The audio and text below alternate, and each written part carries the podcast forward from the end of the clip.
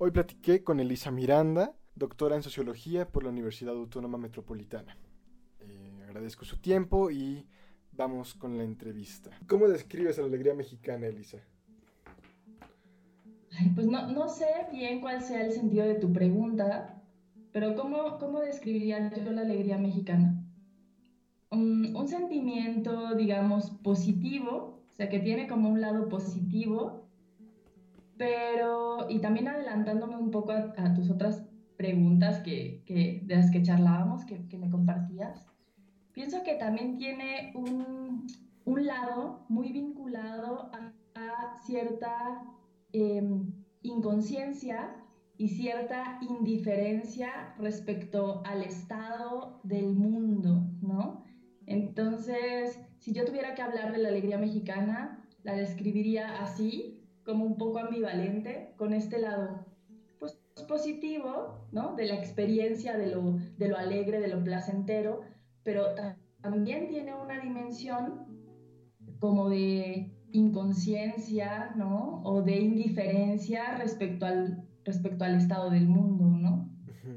Eso diría. Ok. Y justamente entonces, ¿por qué en México también la gente se mantiene positiva ante la desgracia? Porque enfrentamos crisis económica, eh, violencia eh, día con día y aún así se mantiene optimista. ¿Qué puedes decirnos de esto? Eh, justo se vincula con lo primero que te mencionaba, ¿no? O sea, yo creo que ese estado de alegría como permanente, ¿no? Solo puede sostenerse vía la inconsciencia o la indiferencia respecto a lo que pasa en el mundo, ¿no? O sea, yo no, no tengo datos precisos al respecto, o sea, no busqué para la entrevista datos precisos al respecto, pero se me ocurren algunas relaciones como interesantes entre la, no sé, la alfabetización, por ejemplo, en un país, o el grado de instrucción en un país y eh, sus niveles de alegría o de felicidad. Estaría muy bueno cruzar esas dos variables, ¿no? Porque mi hipótesis es que entre más información se tiene sobre el estado del mundo, entre mayor formación existe y por lo tanto más conciencia, uno asume como una postura más negativa frente al mundo, ¿no? O a lo mejor porque yo soy muy pesimista, pero pienso que justo eh, hay una relación entre mirar el mundo en su realidad, ¿no? Como en su crudeza y un estado pesimista o angustioso respecto a este. Y respecto a las perspectivas, ¿cómo se percibe la muerte en México? Bueno, el tema de la muerte en México es interesante igual tiene como sus ambivalencias, digamos, ¿no? O sea, por un lado está el festejo bellísimo, colorido, interesante, ¿no? Del Día de Muertos, que sí eso es muy, muy peculiar, muy interesante, muy vistoso, aunque yo me he encontrado con que de pronto para otras culturas, ¿no? Por ejemplo a los franceses, les resulta un poco, em, ¿cómo decir? negativa esa práctica que nosotros tenemos de celebrar a la muerte, ¿no? cuando para nosotros es algo tan bello, tan colorido, tan... A mí, por ejemplo, es la época de, o, el festejo, la tradición mexicana que más me gusta, ¿no? Esta idea de que los muertos vuelven, ¿no? Y entonces tú recibes a la gente querida que ya se fue, ¿no? En tu casa, etcétera. Eso me parece una tradición muy bella y todo lo que hay alrededor como folclórico también, también me parece muy bonito, ¿no? Entonces, ¿Cómo, ¿Cómo es percibida la muerte en México? Pues tiene esta dimensión como de fiesta, de celebración, de reencuentro con los que ya se fueron, pero también otro, otro lado como mucho menos festivo, más crudo de la manera en que se eh, percibe la muerte en México, tiene que ver, bueno, pues con pues con toda esta situación grave, terrible de los asesinatos en, en, el país y cómo se percibe esa muerte, cómo se percibe esa muerte, a mí me parece que desde una perspectiva, valga la expresión, muy dolorosa, pero también hay una suerte como de evasión de esa situación tremenda, ¿no? O sea, Pienso, por ejemplo, en otros países, Argentina y toda esta historia tremenda de las muertes y las desapariciones durante la dictadura. Y cómo la manera en que la sociedad ha respondido a eso es configurando toda una estructura para preservar la memoria, ¿no? Recordar que ahí hay gente que falta, ¿no? Que murió, que están desaparecidos. Y, la percepción de eso en México es, es, como muy distinta, ¿no? Es como más cercana a la evasión, ¿no? Acá hay mucha gente como eh, señalando la crudeza de las muertes por el narco, por feminicidios, pero no hay una tradición de construcción de la memoria como en otros países, ¿no? Como Argentina, como eh, Chile, por ejemplo. Entonces, eso, eso es lo que yo encuentro respecto a la relación de México con, con la muerte, ¿no? Y bueno, o sea, en los últimos días, estamos como en, en, el mes de noviembre, y en los últimos días hemos, hemos despertado con noticias tremendas, ¿no? Sobre muertes de mujeres aquí súper cerquita. Entonces, cualquier muerte de cualquier persona es lamentable, ¿no? Pero sentir ya eso aquí a la vuelta de la esquina es como que sobrecogedor, ¿no? O sea, feminicidios ya no en Nezahualcóyotl, ya no en Ecatepec, que sigue siendo terrible y lamentable, ¿no? Sino aquí en Ocho Cedros, y eso es como fuertísimo. Sí, nos acerca. Y bueno, ¿cómo es observada la vida? Yo creo que es un ámbito que se deja de lado porque se habla mucho de la muerte, pero ¿cómo se observa la vida en México? ¿Cómo es observada la vida en México? pues ya me agarré este argumento para contestar todas las preguntas, ¿no? Como de la ambivalencia, de la complejidad. O sea, pues yo creo que, que en México la, la, vida es celebrada también, ¿no? Y se disfruta muchísimo, justo por esta capacidad que tenemos los mexicanos del, del, cariño, de la proximidad, de la cercanía, pero también de la evasión, ¿no? O sea, disfrutamos la vida justo porque podemos hacer un paréntesis respecto al drama que es el mundo y concentrarnos en la gente que queremos, ¿no? En las cosas que nos gustan, en, en lo bello de la vida, ¿no? Entonces, para ser precisa, ¿cómo perciben los mexicanos eh, la vida? Pues igual, ¿no? Como la muerte con esta ambivalencia. Su, lado muy bueno, muy, muy bueno, que disfrutan tal, y, bueno, también reconocen este otro lado o reconocemos este otro lado de lo doloroso, de las heridas abiertas, ¿no? De lo que te decía, los feminicidios, todo eso, todo eso también es parte de la vida, Leo. Y en relación a los feminicidios, eh, un, aspecto que también define a México, eh, ¿cómo funciona y de dónde viene el machismo? ¿Cómo funciona y de dónde viene el machismo? Fíjate, esa, esa es una pregunta bien interesante, ¿no? O sea, la pregunta formulada así, ¿de dónde viene el machismo, ¿no? Es como preguntarte, ¿dónde se configura el machismo?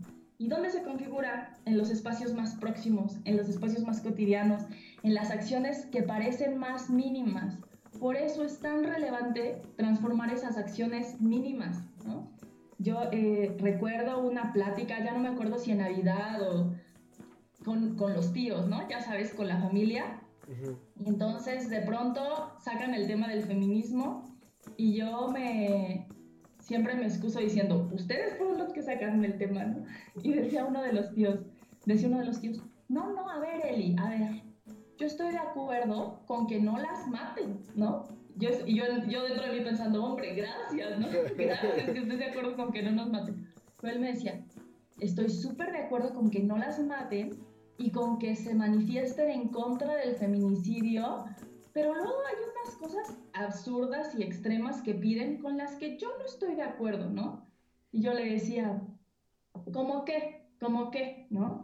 Y él me decía, no, bueno, por ejemplo, eh, que vayan y se desnuden frente a la catedral y digan que es una forma de ejercer su eh, libertad, ta, ta, ta. Y yo le decía, es que justo lo que se pierde de vista, lo que se pierde de vista es que hay una relación entre los feminicidios y cierta construcción de las libertades o no libertades de las mujeres. O sea, él dice, yo estoy a favor de que no las maten, pero no se da cuenta que los feminicidios son posibles justo porque nos es negada la libertad de decidir sobre nuestro cuerpo, de vestirnos como se nos antoja, ¿no? De quitarnos la playera y dejarnos el torso desnudo, como sí lo hacen los hombres, ¿no? Entonces, te digo todo esto para señalar que vestirte como quieras, hablar como quieras, bailar con quien quieras, son prácticas del espacio muy próximo y muy cotidiano, ¿no? Entonces, ahí es donde se gesta el, machismo, ahí es donde, donde se construye, de ahí viene el machismo, de negar a las mujeres esas cosas mínimas, ¿no? Que luego se van incrementando hasta negarles la posibilidad de vivir, ¿no? O sea, ¿qué hay detrás del, ¿qué hay detrás del feminicidio? Cierta construcción de la mujer como un ser menos importante, menos valioso, sobre el que puedo decidir. Y todas esas ideas sobre la mujer se gestan en los espacios cotidianos, ¿no? En la relación con nuestras madres, ¿no? En la relación con nuestros padres, con nuestros colegas de trabajo, ¿no? Nuestros colegas de trabajo que entre ellos se dicen doctor y a nosotras nos dicen chiquita, güerita, ¿no? Nenita, ¿no? Entonces ahí, ahí hay una construcción de la mujer, ¿no? No es la ingeniera, ¿no? No es la doctora, es como la nenita, la chiquita, la, ¿no? Ahí, ahí se construye el, machismo, de ahí viene, de las prácticas como más, eh, más cotidianas, ¿no? O sea, hay una socialización de las mujeres y de los hombres en el machismo, es decir, en una, en una construcción de la mujer como menos valiosa, menos importante, menos inteligente que el hombre. Sí, se refuerza mientras con el habla, como dices, en lugar de decir doctor, decirle güerita, sí, completamente. Ahora, eh, dejando, cambiando de lado este, y, de pregunta por completo, ¿por qué existe esta noción nacional en películas, en canciones, eh, del que no tranza no avanza? Ay, Leo, también es una pregunta muy interesante, ¿no? O sea, una pregunta muy interesante que da para toda una discusión. ¿no? O sea, ¿por qué en México em, funciona y se reproduce esto de que el que no tranza no avanza, ¿no? Em, pareciera que esa frase solamente tiene una dimensión como simbólica, discursiva, o sea, como, como si esa frase no tuviera un sustrato objetivo. me refiero a lo siguiente. Es muy polémico y muy escandaloso lo que voy a decir, pero sí, o sea, en México, cuando nos, nos cuando lo sometemos a la prueba empírica, sucede que sí, terriblemente, el que no tranza no avanza, ¿no? O para no decirlo de forma tan cruda, para no decirlo de forma tan cruda, si no transas, te es mucho más difícil avanzar, ¿no? O sea, eso es una realidad en México, ¿no? Uno piensa, por ejemplo, para exponer acá mis traumas. Uno piensa que estudiando un posgrado, publicando, echándole ganas, ¿no? Siendo amable, uno va a conseguir como sus metas profesionales. Y cuando ya sales al, al, al espacio, digamos, real, de la vida real, te das cuenta que, que es muy difícil, ¿no? Que es muy, muy difícil. Y que la gente que tiene capital social, capital económico, o que tiene este colmillo, como tú dices, para transar, pues sube más rápido, ¿no? Sube más rápido. Entonces, eso es tremendo, caótico, terrible, pero en un país con las desigualdades que tiene México, ¿no? Con la concentración de privilegios que tiene México, esa frase aplica en muchos casos, ¿no? Y, pareciera que el mexicano es tranza porque es eh, malvado, ¿no? O porque casi, casi eh, genéticamente es, es eh, chueco, tranza. Yo el otro día estaba leyendo un, libro, un libro de un escritor argentino. Entonces, en un momento decía, en, en un momento del libro decía mexicanear para referirse a transar. Y yo me quedé así que ¡ah! impactada, ¿no? O sea, cómo en Argentina utilizan el término mexicanear como sinónimo de, de transar, ¿no? Y entonces eso me, me, hacía como ir a toda esta reflexión que te, estoy, que te estoy contando ahorita, ¿no? Es que claro, sí, en México hay mucha tranza, pero, y no estoy justificando la tranza, es terrible, fatal, ¿no? Pero justo por las condiciones de desigualdad, hay gente que tiene que tomarle la delantera al otro, transar para avanzar, ¿no? Y está tremendo, no tendría por qué ser así. Pero ¿qué es lo interesante? ¿Qué es lo interesante? En lugar de decir, ay, ese mexicano es tranza, ¿no? Ponernos a reflexionar sobre las condiciones estructurales que, hacen plausible que la gente sea tranza, ¿no? Y que además la gente tranza avance, ¿no? O sea, no me quiero extender, pero por ejemplo, en una en una estancia de investigación, siempre pongo este, este ejemplo, en una estancia de investigación fui como a un, a un país de primer mundo, ¿no? De estos que se dicen de primer mundo. Y entonces me tocó en Navidad estar esperando el, el, tren, un tranvía que te llevaba, que te acercaba a la ciudad. Yo estaba como en una ciudad em, pegada a, a, a, París, una ciudad cercana a París, y entonces te llevaba un tranvía a la primera estación del metro en París, ¿no? Y entonces era 31 de diciembre y se, algo se averió, algo se descompuso en los tranvías, ¿no? Entonces, un tranvía que normalmente pasaba cada, cada cinco minutos, en esa ocasión pasaba cada 20 minutos, ¿no? A mí me urgía ir al, al, a la primera estación del metro de París y, y, claro, a toda la gente que estaba ahí le urgía, ¿no?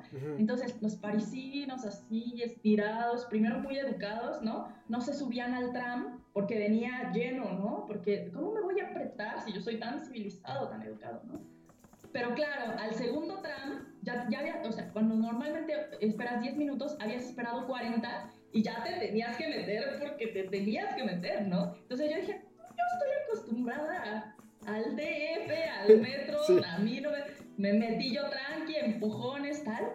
Y los parisinos también, ¿no? O sea, los parisinos empujones y así, y uno sobre otro, y se quitaban el lugar, cuando normalmente te dan el asiento, te dejan pasar, ¿no? No porque sean amables, sino justo por esta idea de que son muy civilizados, ¿no? Entonces, ese me parece un ejemplo brillante, porque el tema de la civilización no, no tiene que ver solo con una cosa simbólica de educación, sino con condiciones materiales de vida, ¿no?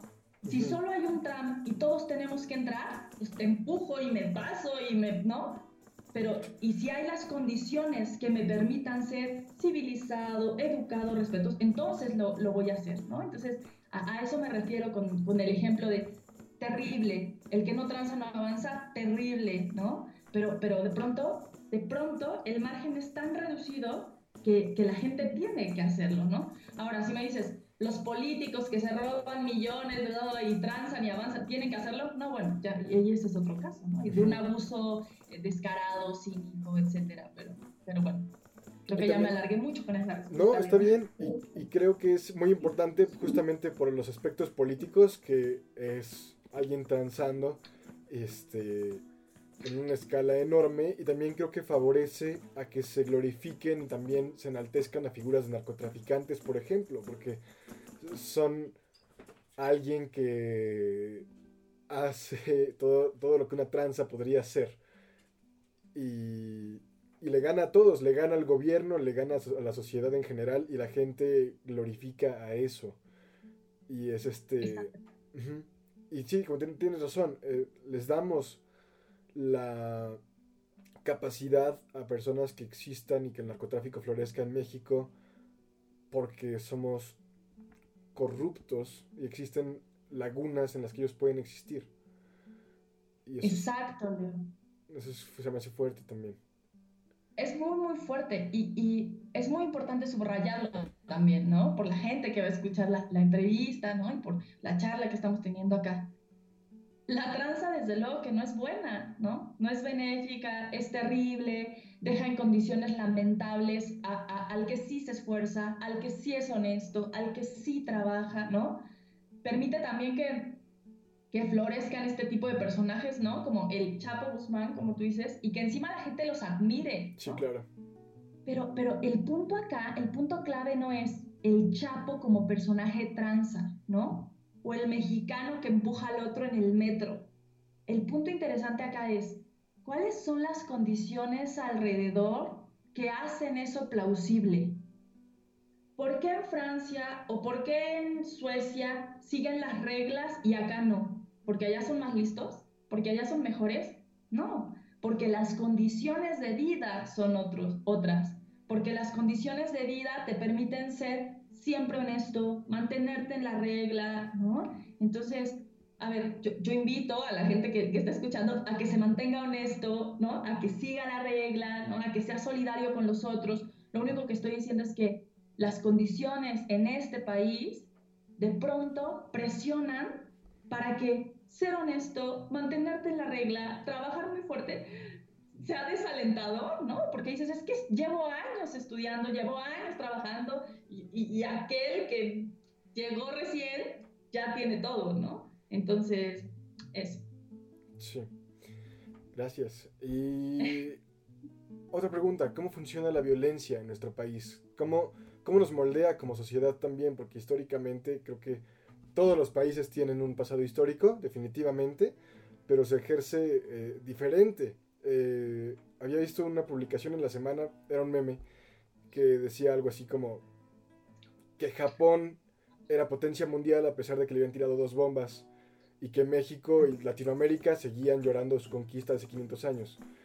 Y se me hizo muy mm, fuera de lugar eso, porque a Japón le tiraron las bombas, pero viniendo ellos de una formación de creerse que eran la, cosas, la raza superior y que merecían ganar. Entonces, eh, cosa que es diferente a la conquista eh, de un lugar. Entonces, no se me hizo algo comparativo hablando de los pasados violentos, ¿no? Entonces, ¿cómo configura, cómo configuró la violencia en México?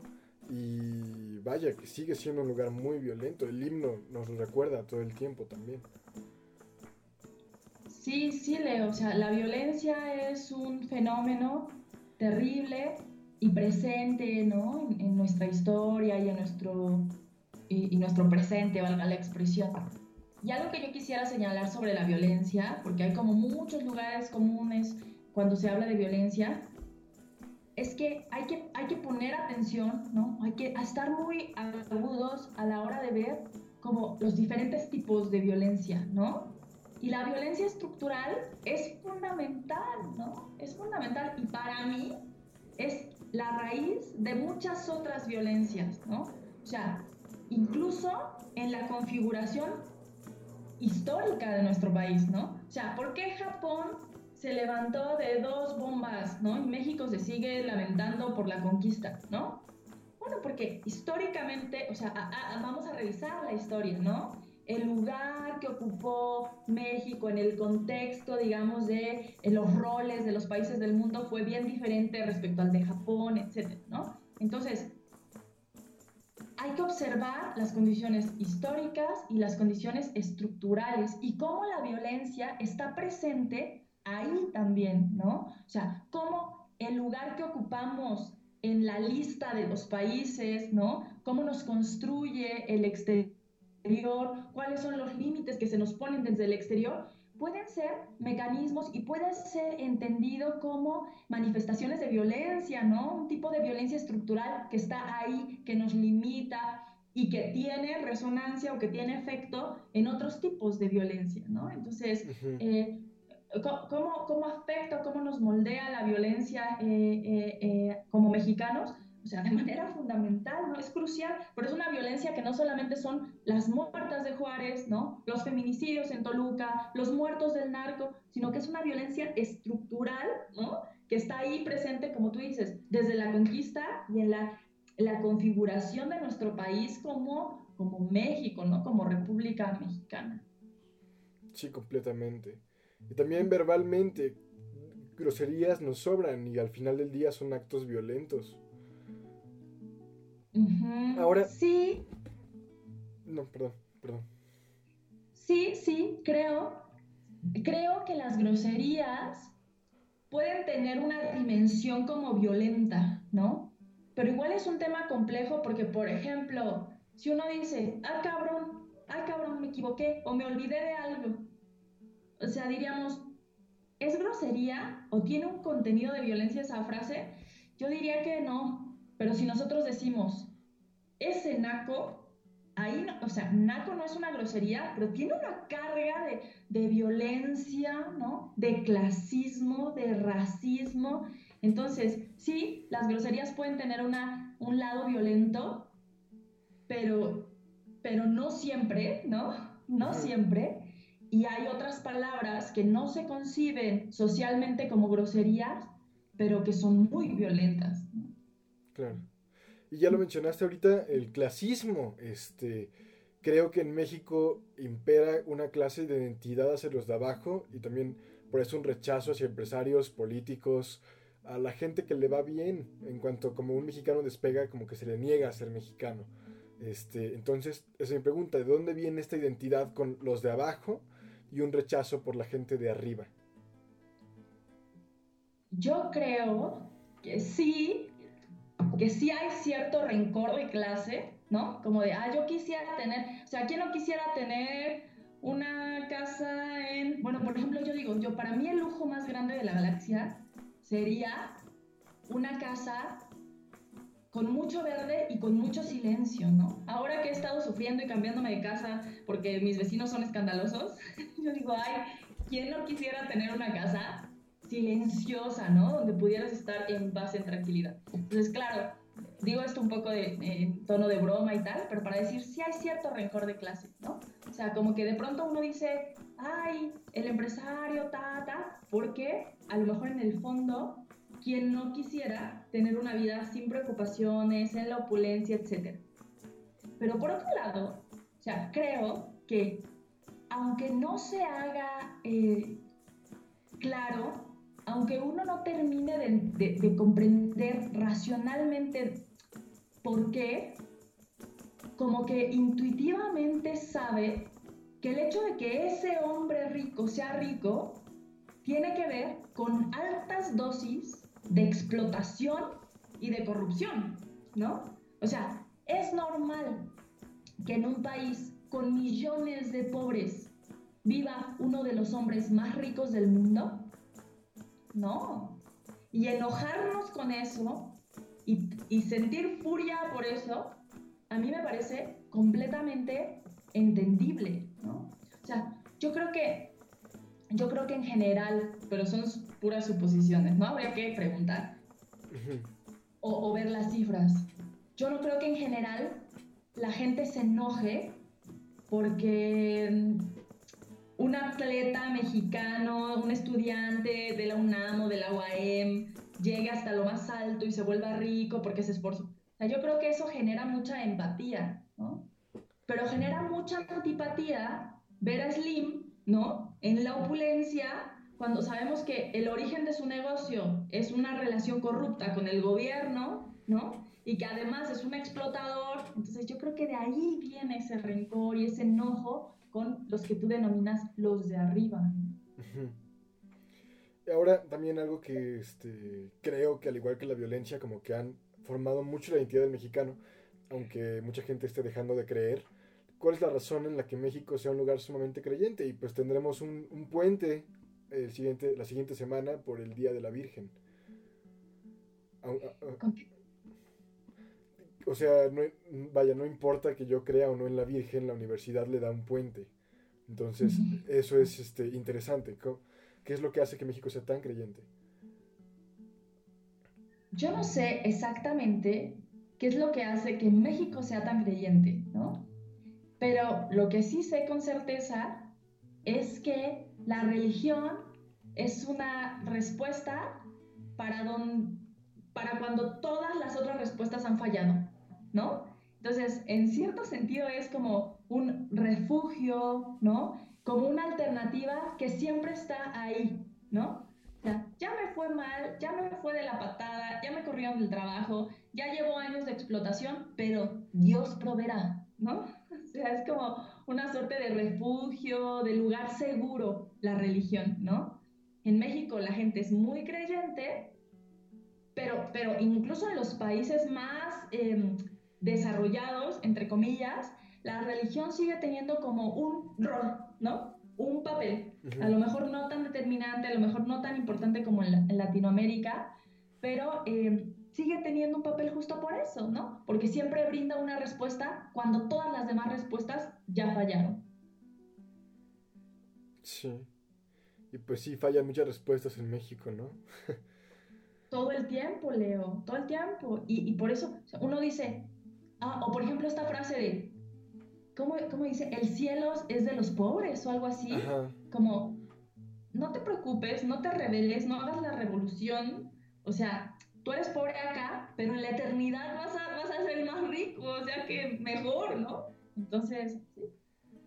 Ahora, Elisa, este, ¿cómo funciona México como un lugar de paso de migrantes? Y también como nación creadora de migrantes, porque existe mucho este fenómeno de los pueblos fantasmas que se quedan vacíos completamente porque se fueron a trabajar este, la mayor parte de, sus, de sus pobladores. Este, ¿Y qué implica esto socialmente? Las caravanas migrantes, por ejemplo, del año pasado, este, que, fueron un escándalo nacional. ¿Qué observas de esto? Un problema bien complejo, ¿no, Leo? Un problema bien complejo. O sea, este, em, no quiero ser responsable a la hora de hablar de ese tema, pero si pudiera describirlo en una palabra, diría doloroso, ¿no? Doloroso escuché muchos eh, comentarios de familia, ¿no? De gente bien cercana y bien querida diciendo, es que cómo se les ocurre venirse desde Guatemala con un niño en los brazos, ¿no? Bueno, o sea, yo les preguntaba, a ver, dime tú, racionalmente, ¿a quién se le ocurriría venirse desde Guatemala? A nadie, a nadie.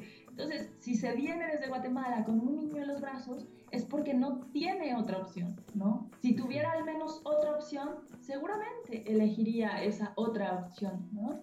Pero las condiciones del mundo son tan tremendas, ¿no?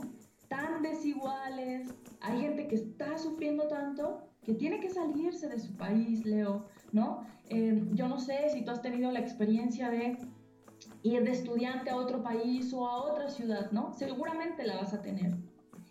Y, cuando uno va a otro país y está solo, sin su familia, sin su comida, es difícil, ¿no? Es doloroso, pero vas a aprender, ¿no? Eres estudiante, vas a aprender el idioma, vas a aprender la cultura, y aún así es difícil, aún así es doloroso. Ahora imagínate, y lo hiciste voluntariamente, imagina tener que dejar tu casa, ¿no? Tu familia, tu arraigo para sobrevivir y encima tener que llevar a tu hijo en los brazos. Es que es dolorosísimo, ¿no? Es como el dolor del mundo. Y, pienso que de pronto no se tiene la sensibilidad, ya no digas del gobierno, porque del gobierno tampoco esperamos mucho, ¿no? Pero de la gente, ¿no? Como para comprender que eso, en primer lugar, es un fenómeno complejo y en segundo lugar es un, es un fenómeno muy doloroso, es una cuestión muy dolorosa. Ahora también, ah, algo que se consume mucho en México y creo que nos describe, e incluso, no solo hablando de cerveza, del... Ay, perdón, está pasando un avión.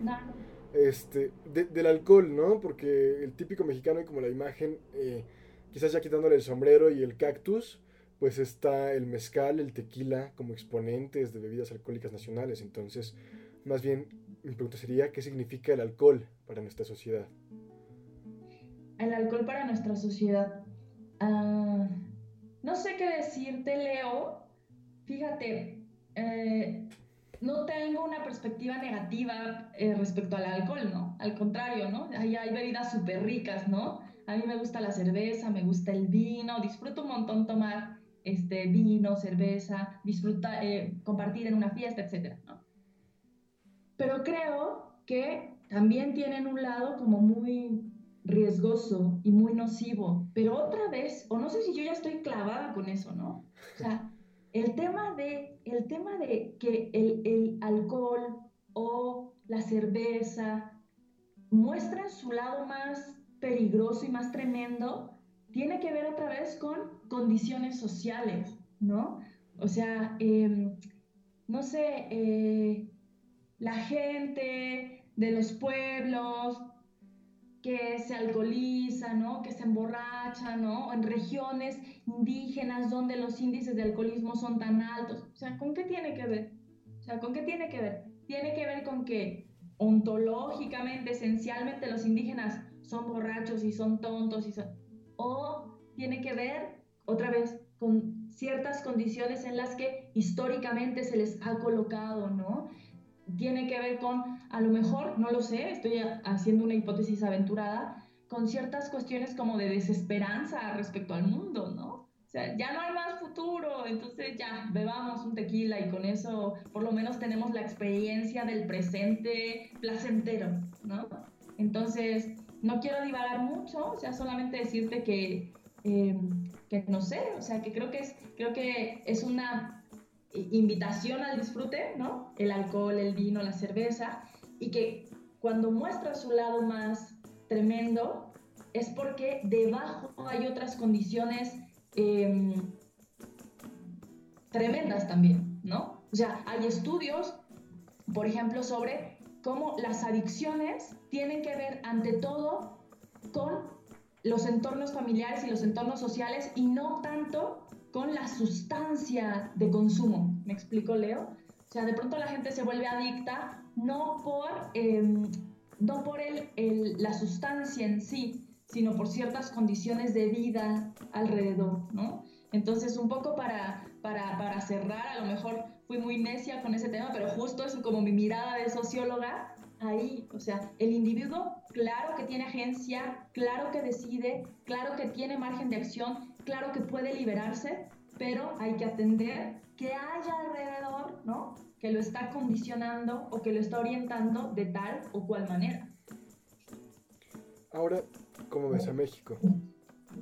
¿Cómo? ¿Cómo ves a México, Elisa? ¿Cómo veo a México en general? Ay, Leo, pues ya te decía al principio de la, de la charla que, que yo soy una pesimista este, sin remedio, ¿no? Entonces, ¿cómo veo a México? O sea, me entristece mucho el, país en el que vivimos, ¿no? O sea, me entristece, me duele. Para mí ha sido terrible despertar estos días con las noticias de las chicas muertas, ¿no? Este, además, bueno, tú sabes, yo soy profesora, yo estoy todo el tiempo conviviendo con estudiantes, con, con, con alumnas, con alumnos, y, ver que una niña de esa edad fue asesinada, para mí es terrible, ¿no? Entonces, esa, entre otras cosas, me hace tener una mirada muy negativa respecto, respecto al país, ¿no? Lleno de injusticias, de corrupción, de inequidades, ¿no? Eh, que además vivo también en mi propia mm, carne. Pero por otro lado, también hay muchas cosas que me gustan del país, ¿no? O sea, por ejemplo, eh, las mujeres mexicanas, ¿no? Las madres, eh, las abuelas, las compañeras, como súper fuertes, eh, súper resilientes. Entonces, eso también hay que decirlo.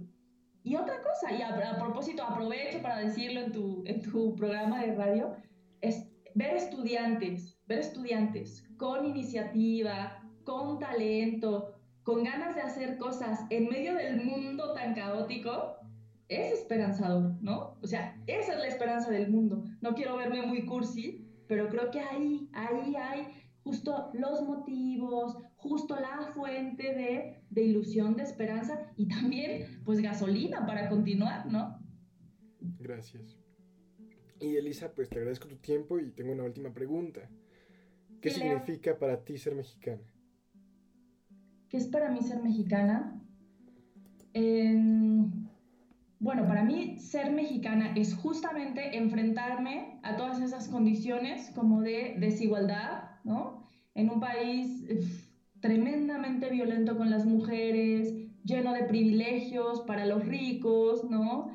Em, peligroso, eh, pero también, también tengo que decirlo, un país donde hay cierto margen de acción para las clases medias, medias bajas y medias medias, digamos, ¿no? O sea, es un país donde todavía, todavía, con mucha dificultad, pero se puede escalar socialmente si perteneces a ciertas clases, ¿no? O sea, hay estratos de la población eh, que nunca se mueven, ¿no? Y eso es tremendo y es terrible, pero hablo de mi propia experiencia. Entonces, em, para mí ser mexicana implica eso, ese lado tremendo, desigual, pero por otro lado, cierto margen de acción, de posibilidades, de libertad también. Eh, pues aquí en, mi, en, este país he conseguido como también muchas cosas bellas para mi vida, ¿no? O sea, el, el país, tengo que decirlo, el Estado, me ha pagado pues la licenciatura, el posgrado, entonces eso tengo que decirlo, ¿no? O sea, la, beca ha sido del Estado, de, México, pues entonces eso no lo puedo, no lo puedo negar, pero sí, sí me duele, en el fondo me duele eh, ser mexicana por eh, la situación que está viviendo hoy el, el país, ¿no? Pero por otro lado también la historia, la cultura me permite ser la mujer que, que soy. Entonces, me, siento contenta con la mujer que soy y no puedo despegar eso de el lugar donde nací y he crecido, ¿no? Y como la, la cultura que he interiorizado. Elisa, pues muchas gracias y hay que seguir trabajando desde ese margen de acción, todo lo que podamos. Exacto, Leo, que sí existe, ¿no? Que está muy difícil, pero, pero se puede. Y estas cosas, estas cosas que parecen mínimas, tu programa, la entrevista, la charla, esforzarse en la clase, es eso, eso es muy importante. Tiene un, tiene un efecto muy, muy importante. Te agradezco tu tiempo, Elisa, y gracias.